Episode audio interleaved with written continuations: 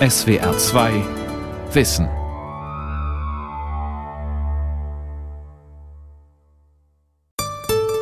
SWR 2 Wissen. Archivradio. Hier ist das deutsche Fernsehen mit der Tagesschau.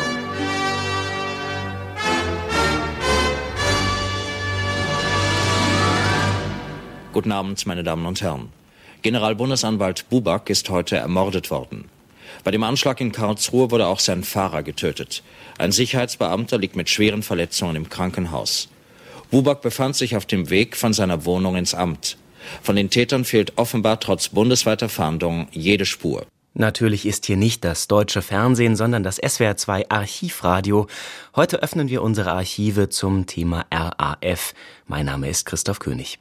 Der Ausschnitt, den wir gerade gehört haben, ist nun 40 Jahre alt. Am 7. April 1977 hält Bubaks Wagen an einer Kreuzung in Karlsruhe. Ein Motorrad mit zwei Personen kommt daneben zum Stehen. Eine der Personen feuert aus einem halbautomatischen Gewehr. Bubak, sein Fahrer und ein Sicherheitsbeamter sterben. Am späten Nachmittag klingelt in der Redaktion der DPA in Köln das Telefon. Der sprach also einwandfrei, äh, nicht irgendwie Schwäbisch oder sonst was, äh, sondern ganz Hochdeutsch und sagte also beim dritten Mal nur, ähm, ich habe was für zu Bubak, so ähnlich, ja, nur zu Bubak, wahrscheinlich noch kürzer. Und dann hat er also gesagt, wir haben äh, Aktionsgemeinschaft Ulrike Meinhoff hat Siegfried Bubak getötet. Sie hören noch von uns. Und ich habe natürlich dann gleich gefragt, Sie müssen ja irgendwie etwas sagen, wer sind Sie oder Sie müssen sich ja äh, nun äh, irgendwie legitimieren und da hat er dann sofort eingehängt. Der Anschlag auf Bubak war nur eine Terrormeldung, die das Jahr 1977 prägt, das Jahr, in dem die Rote Armee-Fraktion die Schlagzeilen dominiert. Wir wollen heute die Zeit ein Stück weit nachvollziehen, von den Anfängen der RAF bis zum Tode Bubaks im April 1977, mit Tönen aus verschiedenen Hörfunkarchiven. Und wenn ich wir sage, will ich natürlich noch meinen Gesprächspartner vorstellen. Es ist der Journalist Maximilian Schönherr, übrigens auch der Erfinder unseres Archivradios vor zehn Jahren. Da haben wir die Sendereihe damals begonnen. Schön, dass du dabei bist. Hallo. Hallo. Maximilian, ich bin Jahrgang 1979. Die RAF kenne ich nur von Fahndungsplakaten in der Postfiliale um die Ecke. Da stand dann groß drauf Terroristen. Unter der Überschrift dann schwarz-weiß Fotos von Männern und Frauen mit grimmigem Gesichtsausdruck. Mir kam es zumindest so vor. Was ist deine Verbindung zur RAF? Also ich habe Abitur gemacht 1973 der deutsche Herbst war 1977. Die Festnahmen der ersten Generation der Roten Armee-Fraktion waren also mit meiner Abiturzeit schon vorbei. Wir kamen politisch geprägt aus dem Abitur heraus und dann mit dem Studium kamen wir in Gruppen hinein. Ich habe Mathematik und Physik studiert. Wir kamen in zwangsläufig in politische Gruppen hinein, die alle um unsere Aufmerksamkeit warben. Und in dieser ganzen Gemengelage fanden nun diese Terroranschläge der Roten Armee-Fraktion statt. Und ich kann mich erinnern, ich hatte einen alten Mercedes, also wirklich alt, 2000 Mark, aber es war ein Mercedes in Grau und ich kam dauernd in Polizei-Autobahnvollsperrungen damals. Und meine Freundin, mit der ich in München zusammenlebte, bekam irgendwann mal Besuch von Menschen, die sich nicht ausweisten, außer sagten, wir sind Kriminalbeamte und die haben dann unser Bad in der Einzimmerwohnung durchsucht. Wir wissen nicht warum. Kann sein, weil wir damals prä-grün, die Grünen haben sich 1980 erst gegründet, aber das Vorfeld war da, bei so Anti-Atomkraft-Demos aufgehalten hatten. Und die Poster, die du gesehen hast, die habe ich natürlich auch gesehen, aber mit diesem ganzen äh, Hintergrund. Deshalb stehst du mir ja auch heute zur Seite, weil du damals eben dabei warst. 68, du hast es schon angesprochen, da beginnt im Grunde ja auch die Geschichte der RAF. Hier vielleicht mal ein paar Eckdaten. Es geht los mit der Brandstiftung in einem Kaufhaus in Frankfurt. Andreas Bader wird danach schnell gefasst. Er bittet in Haft um den Besuch einer Bibliothek. Dort kann er mit Hilfe seiner Mitstreiter fliehen und Ulrike Meinhof schließt sich der Gruppe an. Meinhof hat dann auch den Namen Rote Armee-Fraktion geprägt in ihrem Text Das Konzept Stadtguerilla. Die Terroristen besuchen ein Ausbildungscamp in Jordanien und tauchen dann in Paris unter. Erst Anfang der 70er Jahre melden sie sich in Deutschland zurück mit der Mai-Offensive 72. Die RAF überfällt dann Banken und ein Rathaus, verübt Anschläge auf Militäreinrichtungen und Polizeiwachen. Aber auch diesmal sind die Urheber schnell gefunden und verhaftet. Davon hören wir jetzt eine besonders spektakuläre Aktion der Polizei. Als Reporter vor Ort berichtet Elmar Gunsch, viele kennen ihn als die Stimme beim HR, später war er auch Moderator von vielen Fernsehunterhaltungssendungen wie Wiedersehen macht Freude oder lustige Musikanten, Wenige wissen, dass er vor seiner Fernsehkarriere eben auch aktueller Reporter war, wie hier bei der Verhaftung von Andreas Bader und Holger Mainz am 1. Juni 1972. Es war nicht vor dem Gebäude des Hessischen Rundfunks, sondern in unmittelbarer Nähe in einem sehr guten Wohngebiet, bestehend aus Einfamilienhäusern und Apartmenthäusern. Und dort wurde heute in den frühen Morgenstunden zwischen 5 und 6 Uhr von der Sonderkommission Bader-Meinhof ein Gebäude, ich kann Ihnen die genaue Angabe sagen, das ist Ecke Kühhornshofweg und Hofeckweg, wurde dieses Gebäude umstellt. Es ist ein dreigeschossiges Wohnhaus mit einem ausgiebigen Garagentrakt und Kellerräumen. Die Polizei fuhr an, hat umstellt und fuhr einen gepanzerten Wagen, ein gepanzertes Polizeifahrzeug in den Hof, in dem übrigens andere PKWs standen, und hat über Lautsprecher äh, die Gruppe aufgefordert, die Waffen wegzuwerfen und sich zu ergeben. Dieser Aufforderung sind sie nicht nachgekommen, sondern es kam zu einem Schusswechsel, wobei die Polizei sich distanziert, nicht sie hat sich provozieren lassen zu schießen, sondern die Täter selbst, die Gruppe also, die dort drin vermutet wurde, hat zur Schusswaffe gegriffen. Und ich kann Ihnen jetzt äh, einen Originalton einspielen, der heute früh von Kollegen des Fernsehens zur Tatzeit in Frankfurt aufgenommen wurde. Werfen Sie die Pistolen in den Hof und kommen Sie heraus. Je länger Sie warten, desto stärker werden unsere Kräfte. Sie kommen, wir sind jetzt schon so stark, dass Sie keine Chance mehr haben. Kommen Sie doch heraus, was wollen Sie da drin noch? Ihre Mittel sind begrenzt, unsere sind in der augenblicklichen Situation unbegrenzt. Das ist ein reines Rechenexempel.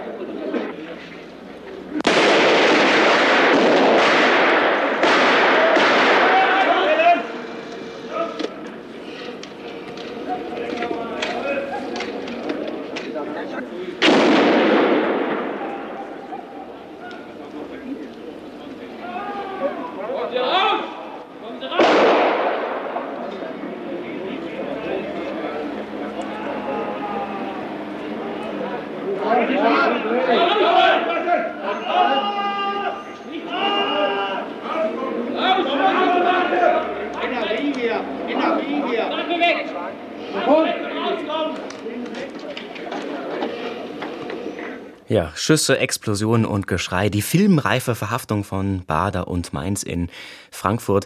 Ich habe mich gefragt, hat man gewartet, bis das Kamerateam da war oder hat sich das tatsächlich jetzt zufällig ergeben? Weiß man es?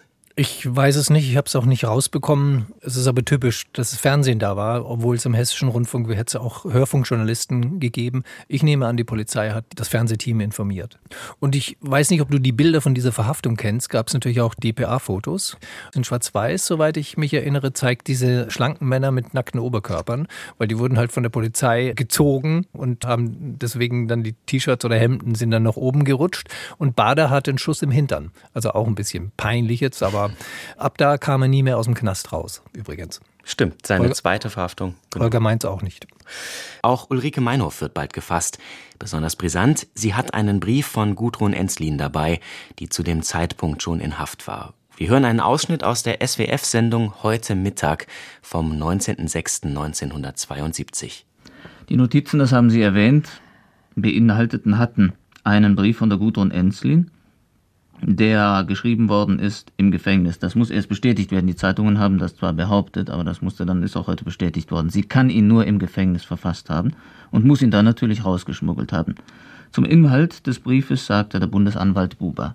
Dieser Brief enthält in verschlüsselter Form Anweisungen, äh, wie sich die noch auf freiem Fuß befindlichen Bandenmitglieder verhalten sollen und gibt auch ähm, enthält auch Angaben über die Umstände der Verhaftung von Gudrun Enslin. Über die Verhaftung heißt es zum Beispiel, wenn ich kurz zitieren darf, ich habe gepennt, sonst wäre jetzt eine Verkäuferin tot, ich und vielleicht zwei Bullen.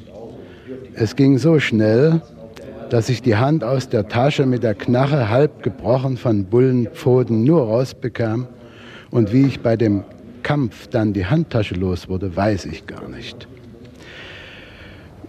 Eine der Weisungen an die Bandenmitglieder, die sich noch auf freiem Fuß äh, befinden, lautet, kleine Figuren suchen, einzeln, und wenn dafür drei gekillt werden müssen, Ultimatum einhalten.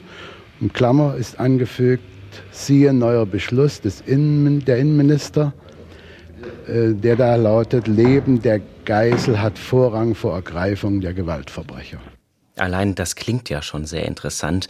Ich bin mir nicht sicher, ob ich es richtig verstanden habe. Hier spricht jemand für die Bundesanwaltschaft. Ist es Buback selbst? Ja, ja. ist Buback selbst. Also der Mann, der dann fünf Jahre später sterben sollte. Genau. Hat man nie herausgefunden, wie der Brief aus dem Gefängnis den Weg zu Ulrike Meinhof fand? Kann man immer davon ausgehen, dass die Anwälte das gemacht haben, die auch später beim Stammheim-Prozess, auf den das Ganze hinausläuft, sehr aktiv waren und äh, Kassiber genutzt haben, um bestimmte Dinge rein und raus zu schmuggeln. Man weiß nicht, ob die Waffen später bei Stammheim auf diesem Weg transportiert wurden, aber Zettel, problemlos, würde ich mal sagen. Otto Schily war in dem Fall der Anwalt von Gudrun Enzlin, richtig? Der spätere Innenminister, ja. Später haben die Anwälte immer wieder gewechselt, aber Schily war einer der zentralen Anwälte durch die ganze RAF-Zeit hinweg. Jetzt waren wir im Jahr 1972. Wir springen noch mal ein Stück weiter vor. Man könnte ja annehmen, damit ist die Geschichte der RAF erstmal abgeschlossen. 1974 spätestens ist im Grunde die erste Riege ja verhaftet. Nur die inhaftierten Mitglieder der RAF nutzen die öffentliche Aufmerksamkeit jetzt, protestieren gegen ihre Haftbedingungen und treten auch in den Hungerstreik. Dabei stirbt Holger Mainz am 9. November 1974 und nur einen Tag später wird Berlins oberster Richter Günther von Drenkmann erschossen. Unter dem Eindruck dieser Ereignisse steht die Aktuellsendung des Südwestfunks vom 11. November 1974. Ist die für heute vorgesehene ärztliche Untersuchung durch ein unabhängiges Ärzteteam erfolgt?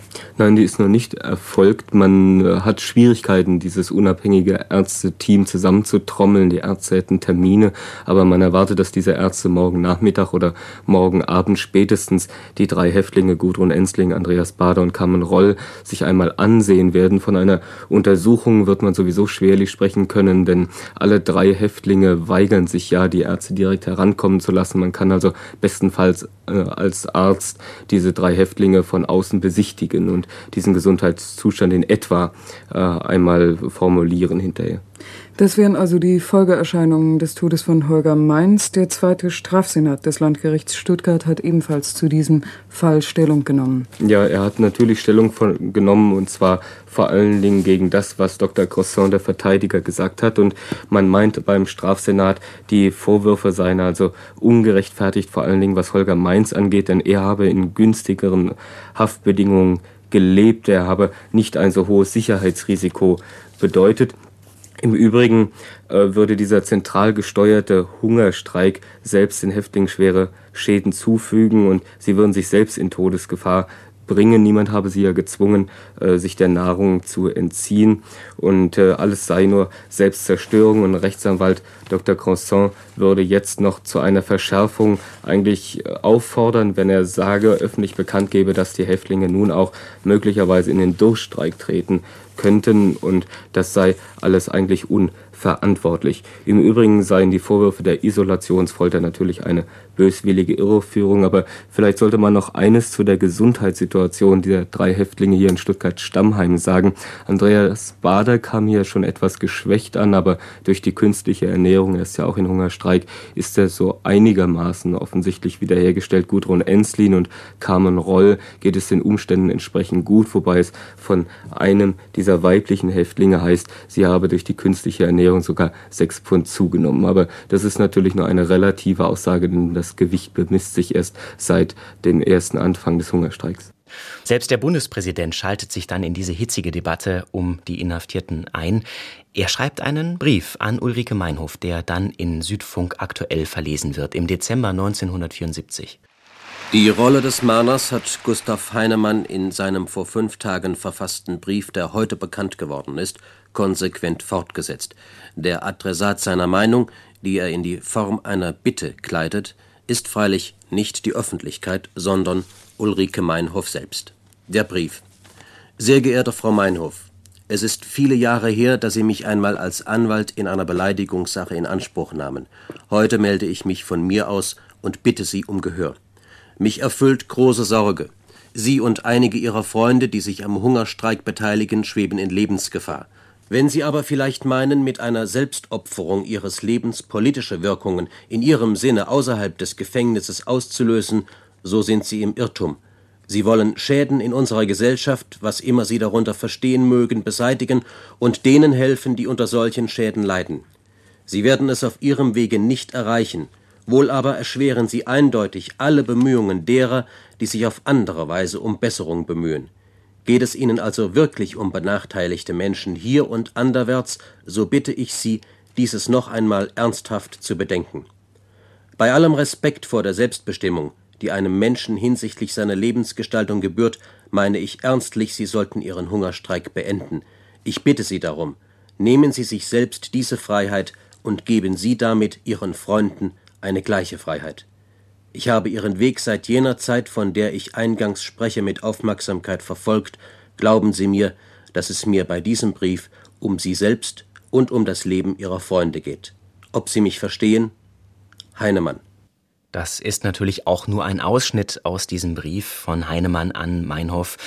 Alle O-Töne, die wir gesammelt haben aus den Archiven, die finden Sie in voller Länge ungekürzt auf swr2.de-archivradio. Heinemann beginnt den Brief mit Sehr geehrte Frau Meinhoff. Er schreibt sehr persönlich, bittet sie. Also er beschimpft sie nicht. Das alles in einer Zeit, in der die Medien die RAF zum Beispiel Anarchistenhaufen nennen. Woher kommt dieser vergleichsweise sanfte Ton? Erstens war Gustav Heinemann als Bundespräsident ein Glücksfall. Heinemann ist der erste richtig liberale Bundespräsident gewesen. Er kommt aus einer antinationalsozialistischen Umgebung heraus. Er ist also sauber, während damals die Filbingers und Co. noch Ministerpräsidenten waren, die alle Dreck am Stecken hatten aus dem Nationalsozialismus. Gustav Heinemann war gegen die Wiederaufrüstung der Bundesrepublik nach dem verlorenen Krieg, also ein strenger Gegner von der Adenauer Politik. Deswegen sozusagen ein bisschen auf der Seite all derer, die dieses System kritisch sahen.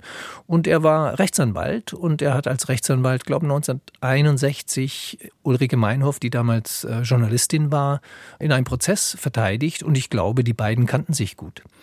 Am 21. Mai 1975 kommt es dann zum öffentlichen Showdown, dem Stammheim-Prozess. Und auch das können wir jetzt nacherleben. Diesmal nicht mit einem Ausschnitt aus dem Radio, sondern wir hören Ulrike Meinhoff direkt aus dem Gerichtssaal. Diese Bände haben wir übrigens vor zehn Jahren zufällig wiederentdeckt und das war damals die Geburtsstunde des Archivradios. Äh, sie spricht ein paar Namen an, die will ich nur kurz in Kontext setzen. Prinzing, sagt sie. Damit ist Theodor Prinzing der Richter gemeint. Der lebt übrigens immer noch.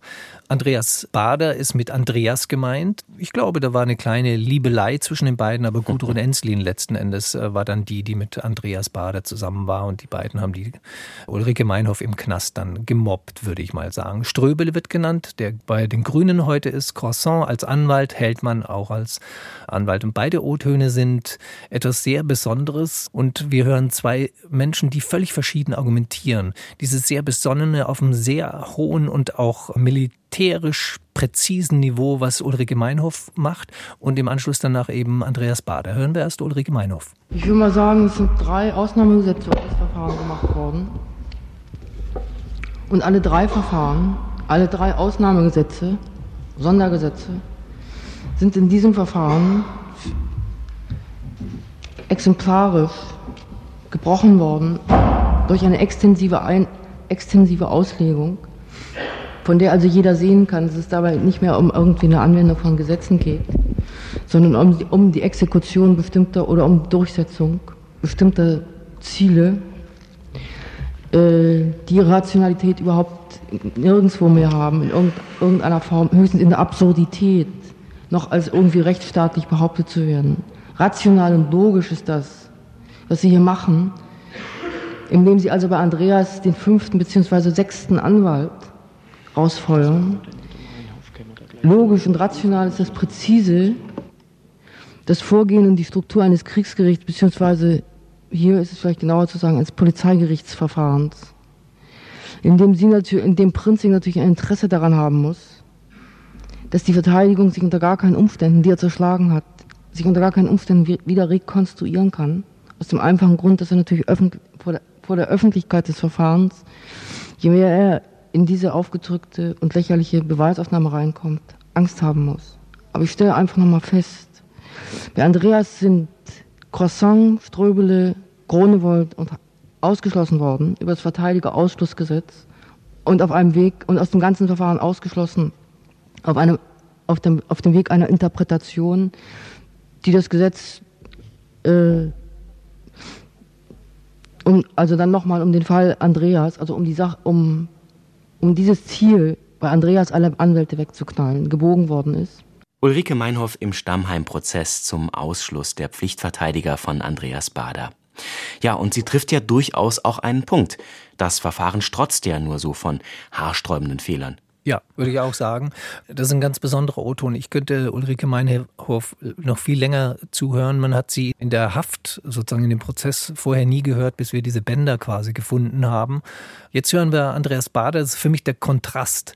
Ulrike Meinhof ist als Journalistin einfach verständlich und Andreas Bader ist ein bisschen auf der Jammerseite. Und weil er nie, würde ich wirklich so sagen, helle im Kopf war, aber einfach wahnsinnig gut seine Ideen durchpushen konnte und mit dieser linken Ideologie sich so angefreundet hat. Hier spricht er das erste Mal. Man hat den vorher nie gehört und mit diesen O-Tönen taucht er quasi das erste Mal auf. Ja, ich finde das auch sehr erstaunlich, denn das ist ja eigentlich eine Erklärung, die eine erhebliche Relevanz hat. Sie haben, ich stelle das hier nochmal fest, Sie haben ignoriert, was wir hier zwei Tage lang vorgetragen haben, nämlich die Darstellung von Verantwortung und Verantwortlichkeit bezogen auf ihr Ritual hier. Und sie ignorieren es jetzt wieder. Das heißt, sie versuchen eine einfache Erklärung dazu, drei Sätze, die im Grunde wirklich das Ungeheuer, dem sie hier vorsitzen, füttert, die unterbinden sie einfach. Das ist wirklich sehr interessant. Wir glauben inzwischen, dass sie diesen Prozess hier gar nicht abkürzen können. Hören Sie doch mal auf zu grinsen. Was immer sich hier ereignet, gar nicht abkürzen können, weil er tatsächlich vollkommen bestimmt ist von der Dramaturgie des Bundestagswahlkampfs. Darauf ist dieser Prozess bezogen. Das ist anzunehmen zumindest. Und deswegen ist gar nicht relevant, was hier gesagt wird, was hier für Zeugen auftreten. Das alles spielt überhaupt keine Rolle. Es läuft, es rollt die leere Fassade. Aber ich wollte nur mal sagen, die Anträge sind möglich, weil sie zwei Zusammenhänge vermitteln. Sie fassen erstens, wenn das überhaupt juristisch möglich ist, etwa die Widersprüche, aus denen diese Politik sich entwickelt hat und überhaupt möglich war. Und sie machen zweitens im Ansatz transparent, was der Gegenstand dieses Verfahrens ist, genauer, was der Gegenstand rechtlicher Erwägung hier überhaupt nur sein könnte. Nämlich die totale Bestimmung, Kontrolle und Verfügung dieses Staates nach innen und außen, Verfügbarkeit dieses Staates nach innen und außen für die Weltinnenpolitik des Hegemonialen des US-Kapitals. Jetzt hören Sie doch mal auf zu grinsen, sagt der Bader. Das ist natürlich für heute zum Schmunzeln, aber irgendwie auch ein Indiz dafür, dass da eigentlich zwei Seiten aufeinandertreffen, die vor Gericht eigentlich überhaupt gar keine Kommunikation herstellen können. Wie muss man sich die Situation im Gerichtssaal vorstellen? Erstmal ist bizarr, dass da überhaupt Aufnahmen existieren, Mikrofone aufgestellt waren und so weiter. Das hat man in Einverständnis mit den Verteidigern gemacht, um die Transkripte präziser anfertigen zu können, weil oft die Wortgefechte so intensiv und so schnell waren zwischen Anwälten, zwischen den Angeklagten, zwischen den Richtern, zwischen den Zeugen, dass die Mitschreiber im Gerichtssaal nicht mehr mitkamen. Ansonsten war das ein äh, Gerichtssaal, der im Gefängnis selber sich befand, in Stuttgart-Stammheim. Das heißt, die Gefangenen mussten nur quasi mit dem Aufzug dahin gebracht werden. Und es wimmelt von, wenn man diese Bänder hört, von Ausschlusszeremonien. Jetzt führen sie den Angeklagten endlich ab und dann schreit Bader noch ein bisschen hin und her oder Enslin, du Schwein und so weiter. Natürlich sprachen die auf zwei Ebenen. Die Angeklagten haben das Gericht nicht anerkannt und das Gericht erkannte irgendwie die Angeklagten auch nicht so richtig an. Unterdessen beginnt die sogenannte zweite Generation der RAF sich zu formieren. Es gibt wieder Anschläge. Da schließt sich dann auch der Kreis zum Einstieg in diese Sendung. Im April 1975 wird die deutsche Botschaft in Stockholm besetzt und dann 1977 der Anschlag auf Bubak. Die Schüsse fielen heute Morgen um 9.15 Uhr auf dieser Kreuzung. Der Fahrer, tödlich getroffen, stürzt aus dem Dienstwagen auf die Straße. Das führerlose Auto rollte noch etwa zehn Meter weiter. Hier zogen Passanten Generalbundesanwalt Buback aus dem Wagen. Er war ebenfalls tot. Das Fahrzeug war von 13 Schüssen getroffen worden. Nach Augenzeugenberichten fuhren die Täter auf einem schweren Motorrad nahe heran. Dann zog der Soziusfahrer eine Maschinenpistole aus seiner Aktentasche und feuerte. Einer der Zeugen, der mit seinem Auto auf gleicher Höhe fuhr, konnte wegen eines zerschossenen Reifens dem davonrasenden Motorrad nicht folgen. Die beiden Toten blieben mehr als drei Stunden am Tatort liegen, bis alle Spuren gesichert waren. Schon drei Minuten nach dem Überfall löste die Landespolizeidirektion sogenannten Ringalarm aus. Der Tatort wurde vollständig abgeriegelt. Erst nachdem alle wichtigen Einzelheiten festgestellt waren, konnten die beiden Toten abtransportiert werden. Deutschland in Aufregung. Die Terroranschläge eskalieren, die Gewalt nimmt zu. Die öffentliche Debatte gewinnt noch einmal an Fahrt. Denn die Unterstützer der RAF oder die Sympathisanten empfinden eine klammheimliche Freude. Das war ja so ein Wort, das dann alle Runde machte. Wie entstand diese Geschichte um den Begriff? Klammheimliche Freude war ein Begriff aus einem Pamphlet, was aus dem Umfeld von Peter Brückner, einem Psychologieprofessor in Hannover kam. Der genaue Autor, da gibt es mehrere Theorien darüber, aber da stand quasi drin, ich habe mich eigentlich schon ein bisschen gefreut. Ich finde es nicht okay, dass die den abgeschossen haben, aber eigentlich ist es gut, dass dieses Schwein tot ist. Schwein natürlich voll daneben und so weiter. Darf natürlich in einem Rechtsstaat niemanden einfach so ermorden, aber es gab so eine gewisse Riege von Leuten, die mit der RAF sympathisierten, die zumindest sagten, das war nicht völlig übel, was die da gemacht haben. Und Peter Brückner ist da ein ganz interessanter Fall auch, weil er als Professor hat Ulrike Meinhoff, als sie auf der Fahndungsliste stand, also als sie noch nicht festgenommen wurde, 1970 beherbergt in seinem Haus aus. Er bekam nachher nur Schwierigkeiten noch in seinem Beruf. Das heißt, ihm wurde die Professur entzogen und so weiter. Und Lehrer, die Literatur über RAF ihren Schülern gaben, damit sie es kritisch analysieren, bekamen Berufsverbot und so weiter. Also da spaltete sich die Gesellschaft immer mehr. Also es nähert sich jetzt dem Höhepunkt vom Herbst 1977 und dann ist die Divergenz noch größer. Genau, und das wird nicht mehr heute unser Thema sein. Das ist Thema unseres zweiten Teils des Archivradios 40 Jahre Deutscher Herbst, dann in diesem Herbst 2017 im September, am 8. September genauer gesagt, da kommen wir nochmal zusammen für den zweiten Teil unserer Sendung. Dann stellen wir Archivmaterial aus der heißen Phase des Jahres 1977 vor. Die Entführung und der Tod Hans-Martin Schleiers zum Beispiel, die Entführung der Passagiermaschine Landshut, der Suizid der Gefangenen in Stammheim, das werden dann unsere Themen sein. Unser Archivmaterial finden Sie ungeschnitten und in voller Länge auf unserer Internetseite swr2.de-archivradio. Da gibt es nicht nur die Töne, die wir jetzt angespielt haben, sondern noch eine ganze Menge mehr. Vielen Dank dafür und auch für die vielen Einschätzungen, Maximilian Schönherr, und bis zum nächsten Mal. Das war's für heute. Am Mikrofon war Christoph König. Tschüss und vielen Dank fürs Zuhören.